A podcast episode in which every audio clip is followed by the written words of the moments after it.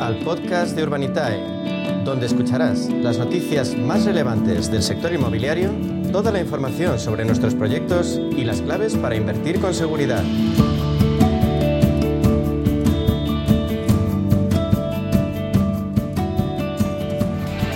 Lo saben, a media sesión el inmobiliario y su faceta de inversión son asuntos que nos interesan especialmente, que llaman nuestra atención. Tratamos precisamente sobre el crowdfunding inmobiliario durante los próximos minutos y lo hacemos con su líder en nuestro país, con Urbanitae. Diego Bestard, CEO de Urbanitae, bienvenido, buenas tardes. Buenas tardes, un placer como siempre. Diego, Bankinter ha actualizado previsiones. Ahora dice que el precio de la vivienda en España no va a caer, dice que va a seguir subiendo este año. Eh, ¿Qué implica para los interesados en invertir en el ámbito inmobiliario?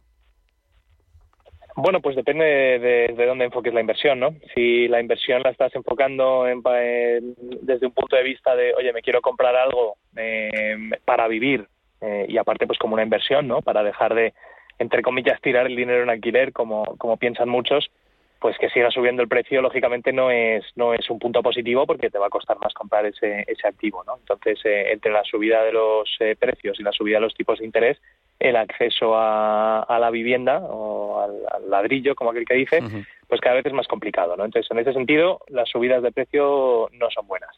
En el sentido de el inversor que lo que busca es pues dedicar parte de sus ahorros a proyectos inmobiliarios que puedan generar una rentabilidad pues en ese sentido las subidas de precio a priori son buenas, ¿no? Eh, siempre dentro de una medida. Si los precios están subiendo demasiado, pues puede indicar que igual se está sobrecalentando el mercado y que, y que en el futuro medio o corto pues puede haber correcciones a la baja. Eh, dicho esto, lo hemos hablado en este espacio muchas veces, ¿no? Al final esto es un tema de oferta y demanda y eh, poca oferta, mucha demanda y, ahora mismo es difícil prever o, poder pensar que, vayan a bajar los precios de una forma sustancial. Así que, bueno, la subida va a ser moderada eh, y, todo parece que, una subida razonable para el entorno de mercado que tenemos ahora mismo. Es un ámbito el inmobiliario, Diego, que ha tenido muchos vaivenes legales y un informe de Tecnocasa señala a Barcelona como la ciudad grande que es menos dinámica en promoción de obra nueva y lo achaca a la intervención pública. En Urbanitae habéis financiado ya cinco proyectos en la ciudad condal. Cuéntanos vuestra experiencia. Pues a ver, es verdad que Barcelona tiene, tiene el problema de la incertidumbre jurídica, ¿no? Eh, muchos promotores eh, pues eh, entran ahí con, con, miedo o respeto, no sé cómo, cómo definirlo, ¿no? Pero es verdad que a la hora de estudiar proyectos ahí pues hay que tener un montón de variables en cuenta que lo que hacen es que al final la incertidumbre lo que, lo que hace es que el dinero se espante. Y el dinero en el mundo de la promoción inmobiliaria lo que quiere decir es la producción de obra nueva. Es decir, si no hay inversores, no se puede construir, no se pueden construir promociones, no se pueden construir edificios, no se puede construir vivienda. Y si no se puede construir vivienda, no hay suficiente oferta y con lo cual los precios suben. Entonces, muchas veces las medidas que se toman para intentar facilitar la, la, pues el acceso a la vivienda, lo que hacen es todo lo contrario, lo complican, porque hacen que, que los inversores no, no quieran invertir en este tipo de mercados y que por ende pues haya cada vez menos vivienda disponible y los precios suban más, aún ¿no? Eh, y eso es lo que lo que está ocurriendo en Barcelona. Dicho esto nosotros hemos hecho ya eh, como comentas bastantes proyectos ahí. Estamos estudiando otros tantos.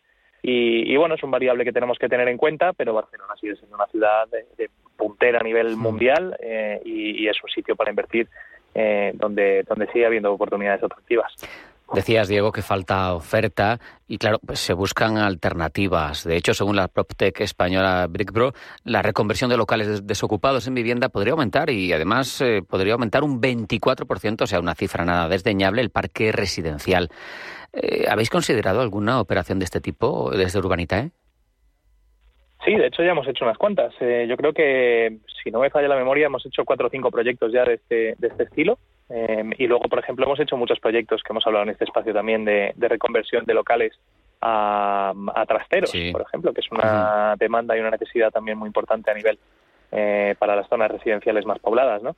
Eh, a ver, son, son proyectos que funcionan bien. al final son proyectos que tienen un plazo de desarrollo relativamente corto porque no hay que pedir licencia de obra mayor eh, que todo suele tardar mucho, ¿no? Puedes empezar con una declaración responsable y empezar a convertir ese local en, viviendas desde, desde el minuto uno. Entonces, acortan mucho los plazos y la verdad es que pues el estudio que ha hecho BrickPro, cuando hablamos del sector inmobiliario, un veintipico por ciento de aumento del parque, si esos números son correctos, es una cantidad muy, muy, muy importante. Hablamos de muchos, muchos eh, millones de euros en, inversión y de, cientos de miles de viviendas. O sea que al final, eh, bueno, es una, una manera de, poner en uso activos eh, inmobiliarios comerciales que no funcionan bien y, darles un uso muy demandado como es la, vivienda, la primera vivienda en ciudades.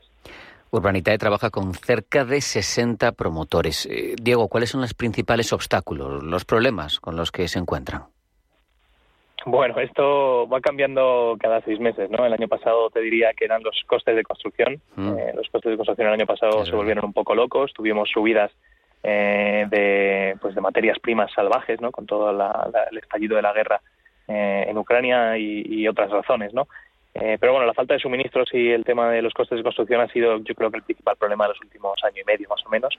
Pero luego hemos tenido la financiación, ¿no? la complejidad a la hora de conseguir financiación eh, bancaria para llevar a cabo proyectos. Eh, a nivel comercial está funcionando bien la cosa, o sea que yo te diría que en los últimos cinco años no ha sido el gran problema, por lo que hemos hablado una y otra vez tú y yo de la oferta y la mm, demanda. Pero, pero bueno, yo te diría que los costes de construcción y, la financiación. Y luego, por último, los plazos de las licencias que esto es un eterno eh, problema en nuestro país. Es verdad que se intenta paliar con las bueno pues con la concesión de, licencias por, por declaración responsable, pero bueno las licencias hay en zonas que siguen tardando más de un año.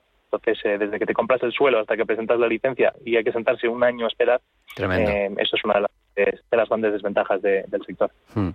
En Urbanita, Diego, vamos a entrar en la inversión. Eh, financiáis dos grandes tipos de proyectos, de plusvalías y de deuda. ¿Cuál tiene menor riesgo para el inversor? Bueno, pues esto, a riesgo de, sonar de que no me mojo, la verdad es que es muy variable y, depende de cómo se mire, ¿no? Hay proyectos, por ejemplo, de equity, eh, para que nos entienda todo el mundo, en equity es cuando entras en sociedad y el activo es tuyo desde el principio y, entonces pues se desarrolla con un promotor para que construya o para que reforme esos eh, edificios, etcétera. Em, en el equity es tuyo desde el principio, entonces toda la ganancia es en proporción tuya pero toda la pérdida, si hubiera pérdida, también, ¿no? Entonces, eh, no, no, hay mucha diferencia entre que nos compremos entre dos amigos un piso para reformarlo, que si nos lo compramos entre dos mil desconocidos y nos compramos el edificio. Eh, entonces, bueno, ya de por sí es, es tu proyecto, es tu, es tu activo y, a partir de ahí pues la ganancia es tuya, pero la pérdida también. En el caso de la deuda es un poco distinto, porque al final eh, tú lo que haces es prestarle un dinero a un promotor con una garantía detrás. Entonces, a la respuesta de qué tiene más riesgo, tradicionalmente cualquier financiero te diría que el equity pero claro, depende de las garantías que haya en el préstamo. Contra la que la comparas. Entonces, un préstamo con garantía hipotecaria de primer rango, a priori y en todas vistas, es un préstamo muy seguro, pero habría que ver qué valor tiene la garantía que hay detrás. Bueno, habría que entender un poco la, estructura de las garantías para determinar si es un préstamo seguro o es un préstamo con mucho riesgo. Hmm, estamos hablando de seguridad. Diego, ¿cómo protegéis el dinero del inversor? Pues principalmente teniendo activos detrás que respalden ese dinero que sean muy buenos, es decir, en el caso de los préstamos, pues teniendo un nivel de garantías muy elevado, normalmente no nos gusta prestar más del 60% del valor de la garantía. Es decir, si yo voy a prestar 6, eh, el valor que de la garantía que tiene que haber detrás tiene que valer como mínimo 10. Eh, y en el caso de equity, pues asegurarnos de que estamos entrando a comprar un activo entre todos, eh, ya sea un edificio, un solar o un centro comercial, lo que sea, ¿no? que, esté ah, bien de precio y que el promotor que vaya a llevar a cabo el proyecto esté, esté capacitado para ello, ¿no? Que tiene una trayectoria larga y que no se pueda demostrar. Y hablando de vuestros inversores, ¿cuáles son las principales dudas que os plantean cuando contactan con vosotros? Al final todo el mundo quiere tener su dinero más o menos seguro, le interesa ganar dinero, invertir, pero supongo que tendrán dudas que os plantean. Pues mira, te diría que eso ha ido cambiando también, ahora que ya llevamos más de 100 proyectos, casi 200 millones invertidos, eh, muchos millones también devueltos de una trayectoria. Antes nos preguntaban mucho de quién éramos y qué íbamos a hacer con el dinero. Ahora nos preguntan más sobre dos cosas que son muy recurrentes. Número uno, la fiscalidad, es decir, oye, a la hora de devolverme el dinero con la rentabilidad, ¿tengo que hacer yo algo, retenciones, tal? Y la respuesta es siempre, no os preocupéis, esto se encarga desde el origen, lo que os llega ya es neto y en la, declaración de la renta sale en el borrador la, inversión y la, rentabilidad que ha generado. Y el segundo punto que nos preguntan mucho es qué tengo que hacer para invertir, porque he intentado invertir en dos o tres ocasiones y van tan rápido las inversiones que no me ha dado tiempo, ¿no? Em, y desgraciadamente esa respuesta es muy básica, ¿no? Hay que estar atento, hay que estar conectado en el momento de apertura y, darle a la tecla rápido porque es verdad que los proyectos se deben financiar muy rápido. Un dedo ágil, un dedo ágil hace falta y mucha atención. Mm, está claro que con vuestra trayectoria, que con eh, vuestros proyectos devueltos, todos los iniciados, em, ese peso en el sector en nuestro país, pues eh, la vuestra es la plataforma líder, pero, pero ¿qué es lo que valoran más de Urbanitae, Diego? Pues nos dicen mucho la transparencia, sobre todo. Em, a los inversores les gusta mucho la cantidad de información, documentación, los vídeos que subimos, los webinars eh, y luego también lo que es la atención al inversor una vez que se ha hecho, se ha hecho la promoción ya. Eh, o se ha hecho la, inversión, pues todo lo que es la comunicación que hacemos después. ¿no? Aquí al final esto es una inversión inmobiliaria, entonces todos los meses enviamos eh, actualizaciones de cómo van los proyectos, con fotos, con vídeos. Eh, bueno, hacemos reuniones con los promotores de forma recurrente para que los inversores puedan estar al tanto de cómo va el proyecto. Y, y bueno, pues eso también es saber dónde está tu dinero, poder verlo, es un plus muy importante de este tipo de inversión. Diego Bestar, CEO de Urbanitae, como siempre, esclarecedor, interesante tu testimonio. Ha sido un placer hablar contigo. Muchas gracias. Un abrazo. Hasta la próxima. El placer es mío. Muchas gracias.